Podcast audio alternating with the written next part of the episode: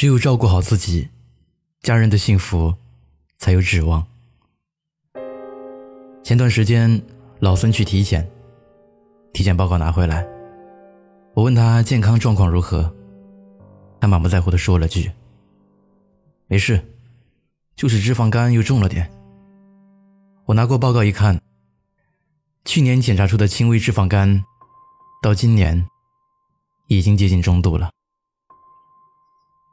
你好，我是程东，一个讲故事的人。这里是路人酒馆。本期故事来源：老苹果。事关生死的大事，他怎么可以如此云淡风轻？我甩手就把体检报告打在他身上。这还没事，是不是你死了才算有事？他看我生气了，知道自己说错话了。厌笑着贴上来赔不是，不是我小题大做，而是他对自己的健康太不在意。我说破了嘴皮子，他都当耳旁风，任由身体糟糕下去。他现在年轻，总觉得身体很好，小毛病都不当回事。可是病情如果突然恶化，到时候该如何是好？结婚以前，我总觉得婚姻中的两个人愿意用自己的命去换对方的命，为了对方不惜肝脑涂地，才不辜负这场缘分。结婚好几年，为老孙的安危担忧几回，着急上火几回，我才意识到，所谓夫妻一场，最负责的爱，不是多惊天动地、轰轰烈烈，而是你好。我也好。老孙的体检报告着实把我吓了一跳，一连好几天我都寝食难安。记得卡夫卡的某个小说里有个小地鼠，他神经高度紧张，地洞里的一点风吹草动都让他魂不附体。小地鼠像神经病一样，稍有风声就开始改造地洞，计划着如何逃跑。当时我觉得这个小地鼠太可怜了，现在猛然发现，自己担惊受怕的样子，和这个小地鼠没什么两样。跟生活还没过上几招，却发现，在危机四伏的生活里，你依靠的肩膀有多脆弱。明天和意外到底哪个先来，谁也不知道。婚姻里，另一半的安危，成了我关注的头等大事。但凡他有点毛病，我都会第一时间去了解，想着怎么灭火。相信每个结了婚的人都有感触。结婚后，既有了铠甲，也有了软肋。对人世的无常、生命的脆弱更加敏感，实在搭不起心来。每个结了婚的人，胆子都比以前小了，变得更加惜命，不敢豁出去冒险，更不敢作死去浪。你不再是一个人，又怎敢轻易倒下？你的身后还有深爱你的另一半，还有依赖你的孩子。身体是自己的，健康是全家的。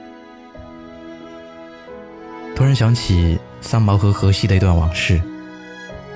有家杂志社曾邀请三毛写关于死亡的文章。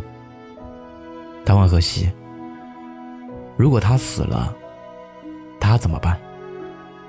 荷西认真的说：“你不会死。”那时候，三毛正在厨房里和面。荷西从背后抱着他，嘴里重复着：“你不死。”你不死，已经快泣不成声。看着荷西伤心的样子，他决定不再提死这回事，而且推掉了这个约稿。还有一次，他们吵架，荷西摔门而去。三毛生气的用剪刀剪头发，荷西回来后，一边给他修理像狗啃过的头发，一边叹气的说：“只是说了句重话，就这么样，万一他不在了怎么办？”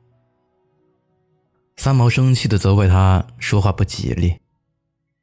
那时候，离荷西去世也就不到一年的样子。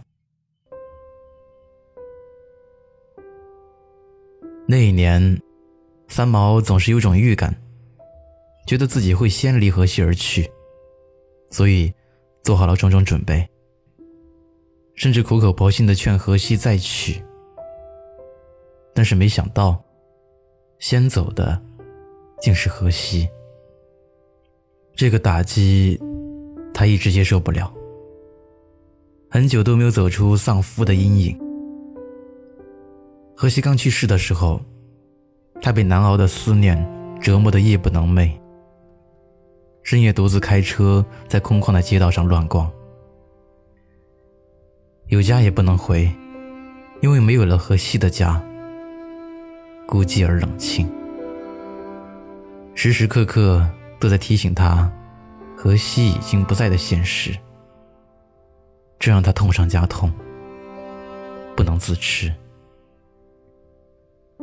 他还几度自杀，想要随荷西而去，都被救了回来。经历了种种痛苦后，他说：“幸好先走的是荷西，不然留下他一个人，促饮爱的苦悲。”对已婚人士来说，所谓现世安稳与岁月静好，无非是你好，我也好。歌后王菲在歌里唱道：“可是我有的时候宁愿选择留恋不放手，等到风景都看透，也许你会陪我看细水长流。”婚龄越长，对这句话越加认同。婚姻一场，有个陪你将日子细水长流下去的人，也是奢侈。夫妻一场，就像广告里说的那样，不过是你好我也好。要记得把自己照顾好，就是对另一半最高级也最负责的爱了。明天冰雪封山的时候，我也光着双脚站在你翻山越岭的尽头。正当年少，千个秘密。没人知道。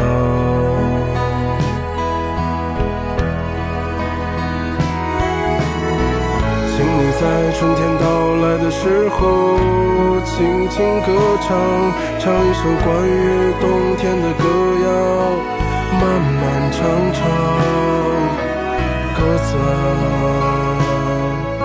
我在你温暖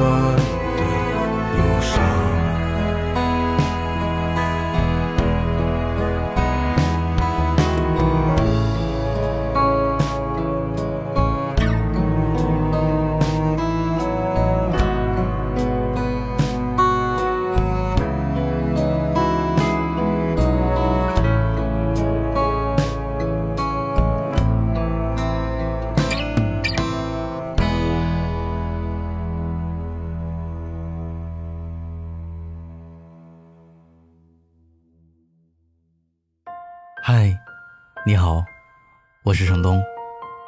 今天你过得还好吗？你可以在微信里搜索公众号“南方的冬”，只要你需要，我都陪在你身边。